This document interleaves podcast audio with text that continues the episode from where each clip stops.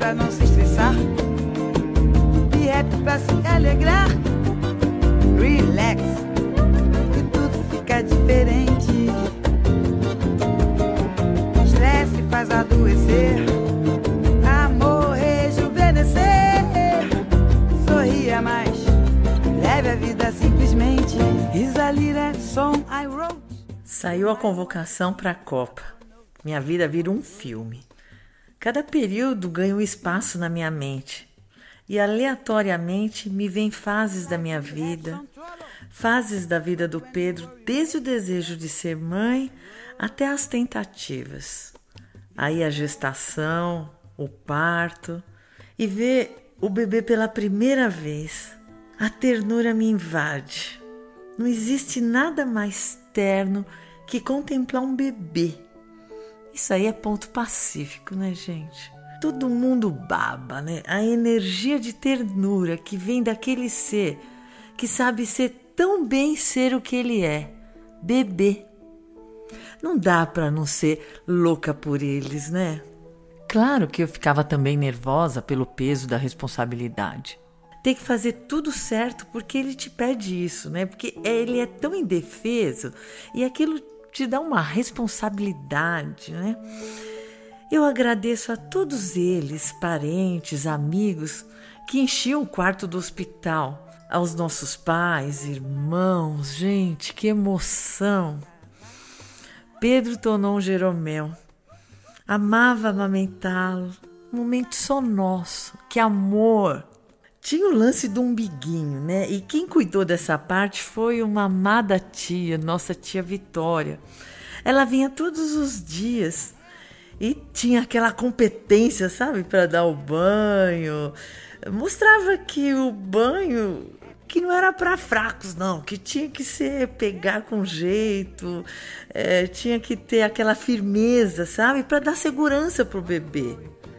E parecia que só ela sabia fazer aquilo. A gente assistia a hora do banho, a hora de mexer com o biguinho. É... Só que não é bem assim, né? É, tem todo o seu envolvimento. Você acha lindo, quer abraçar, quer, sei lá, você quer tornar aquele momento terno só seu. Mas dar banho eu achava que era estágio 2. Eu era o tipo de mãe que demorou um pouquinho tive que construir aquele momento, sabe? Eu ia num ritmo que era só nosso, meu e do bebê. Não era uma coisa ensinada, como foi todo o resto do tempo. Meu com os meus filhos, Pedro e Ricardo. Eles ditavam o ritmo e eu ajudava com meu amor e minhas condições do momento. Eu sempre trabalhei, trabalhava com moda, com representação, vendia para lojistas, trabalhava com confecção e eu fazia os meus horários conforme a gente ia se organizando, com as papinhas, com pediatras, com a hora do soninho. Eu punha o meu trabalho no meio de ser mãe, sabe? Por que, gente, que eu tô voltando lá no início da maternidade? Porque muita gente acha que não lembra das coisas. Eu mesmo vivo achando isso.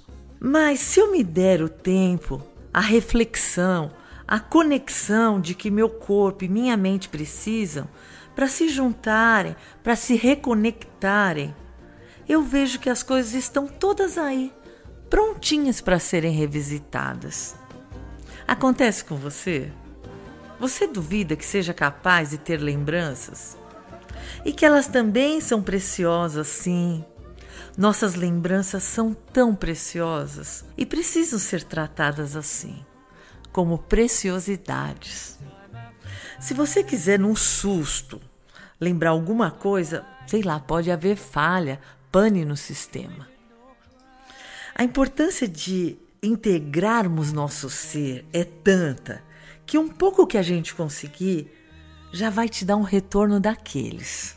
O que eu quero dizer é que você se apoie, sabe? Fica muito do teu lado Ouve seu corpo, ouve suas partes, se acalma, chega na sua paz, não a paz pacífica. Dessa daí eu tenho minhas desconfianças. Mas a paz produtiva, sabe? Aquela que te dá material para ir mais longe. A notícia da convocação do Pedro para a seleção deu uma emoção. Deu uma emoção, gente. Primeiro, uma explosão de choro, de ajoelhar, de agradecer, de extravasar mesmo. Depois nos abraçamos. Quem estava presente? Meu marido, meu pai, minha mãe, minha irmã, minha sobrinha, um amigo e seu filho. Momento único. Eu estava ansiosa e em seguida que felicidade. Depois nos cumprimentamos todos, sabe? Todo mundo ligava por telefone, por WhatsApp. Começou uma cascata de lembranças. Veio para mim, começou a vir tudo, sabe? Dos tios que partiram, a momentos que vivemos com nossos filhos. Foi vindo tudo. O Ricardo veio, sabe? O Pedro, nossa vida. Viagens, jogos, festinhas, brincadeiras na garagem, na chácara, na rua, na chuva. Sabe, eu fui deixando. Será tudo isso reconhecimento à graça que é a vida, a essa bênção constante, a tantas bênçãos que ela te entrega dia após dia? Ficar grata, gente, é um passinho a mais do que rezar. Parece que é entrar fundo na emoção. Não ter medo das lembranças. Elas não voltarão, mas vão te dar uma moldura. Aí a vida é perfeita. Sentiu isso? Isso é estar tá no balanço dela. É ritmo, é doçura, é avanço. Sem pressa. Ela vai te solicitar várias coisas mas você terá sempre seu lugar sagrado para ir quando quiser. A consciência disso te faz mais inteira, só que é uma conquista. A gente não é, é nós não somos seres prontos. Estamos em constante evolução. A idade é um mero detalhe, a construção é que é o espetáculo. Sobre como Pedro se fez tão íntegro, eu diria: um pouco ele trouxe. Ele era uma criança centrada e muito colaborativa. Mas ele foi ouvindo tudo de útil por onde ele passou. E não se distraiu, ao contrário, foi somando. Era bom em matemática e sabia dar atenção à história. Cada liçãozinha, cada conselho foi pondo para dentro. Fez dessas passagens pelas coisas da vida relacionadas à profissão ou ao viver sua substância. Respeito, postura, atitude. Ele viu cedo que estava contando muito isso tudo e foi se educando para saber entrar e sair bem dos lugares. Ele sabia que o amor de casa estava ali, mas sabia que queria ter suas próprias conquistas e isso era fazer o que tinha que ser feito a cada dia. Você já parou para pensar que seu dia e sua vida são a mesma coisa? Se você alcançar seu objetivo diário, seu objetivo mensal é automaticamente alcançado e seu objetivo de vida será alcançado. Todos dependem do seu dia. Tá tudo alinhado, né? Então, se o futuro não tá por aí em algum lugar, ele está sendo construído no que você faz no seu dia. Que bom que você sacou isso, né? Que bom que você sacou isso, filho. Ou eu tô sacando agora, vendo como você sacou sozinho? However, o importante é que tem uma cereja no bem bem aí. E Henry Ford? Henry Ford dizia que se você não pensar no futuro, você não vai ter um. Essa ideia de meu dia é minha vida é bem bacana. Então você pode pensar na vida como um sistema solar, onde você tem o sonho da vida toda no círculo maior, meu ano no círculo seguinte, meu mês no outro círculo e no círculo menor lá no meio, meu dia. Portanto, o que eu tenho que fazer hoje para garantir meu dia, que eu vou garantir o meu mês, o meu ano de sucesso, que vai ser o sucesso da vida toda? porque cada círculo feito com sucesso está garantindo o sucesso do círculo seguinte. Tipo, fazendo certo, o resultado virá. Tem um autor que recomenda isso como prática diária. Por quatro minutos, você desenha seus círculos e se conscientiza do que deve ser feito hoje. E aí você se dá conta da revelação de que não tem diferença entre ter sucesso no dia, ter sucesso hoje e ter sucesso na vida. Tá vendo? É isso.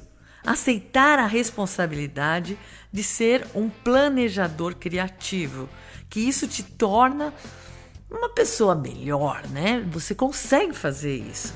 Criativo e não reativo, né? Como ensina Augusto Cury. Isso daí já é assunto para um outro programa. Felicidade. Felicidade é crescimento. Nós estamos felizes quando estamos crescendo. Experimente e verá que essa máxima, gente, acontece na tua vida. Você está feliz quando você está crescendo. Um bom competidor fará você crescer, te levará além do seu antigo nível de habilidade. Tem um filme, Procurando Bob Fischer, que ilustra bem essa passagem.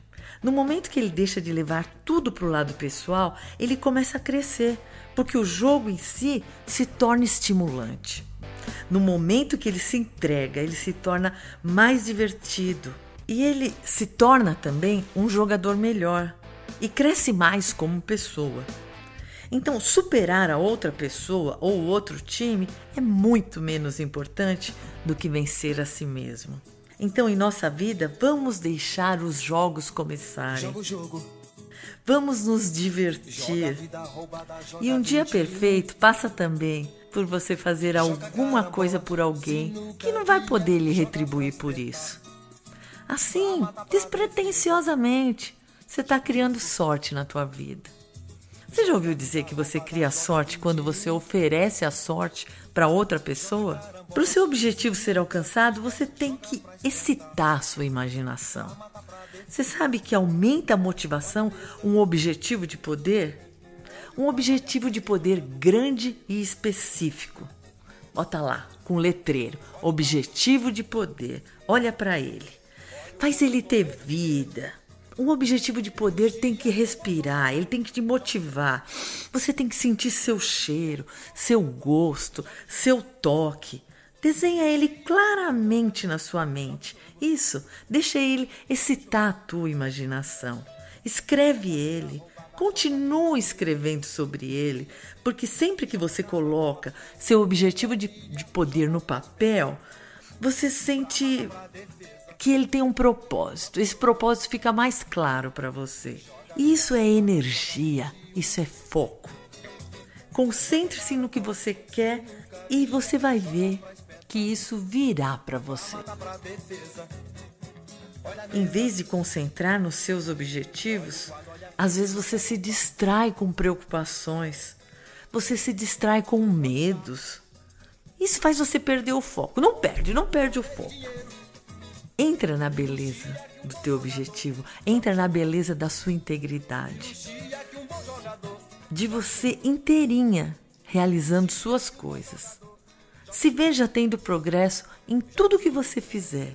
Crie um filme mental e assista várias vezes como uma grande estrela, vivendo os resultados de ter atingido seu objetivo específico. E citando Walt Disney, se você é capaz de sonhar, você é capaz de realizar. O objetivo de poder é capaz de te guiar. E isso é propósito, saber o que quer da vida. Observe o que seu objetivo causa em você. Não importa o objetivo, mas o que ele causa. E assim, te deixando alguns modelos de como aumentar seu foco, estabelecer seus objetivos e ir focando melhor nas coisas que te causam bem-estar na vida, eu me despeço. Num love, love, love, be happy. Just singing, singing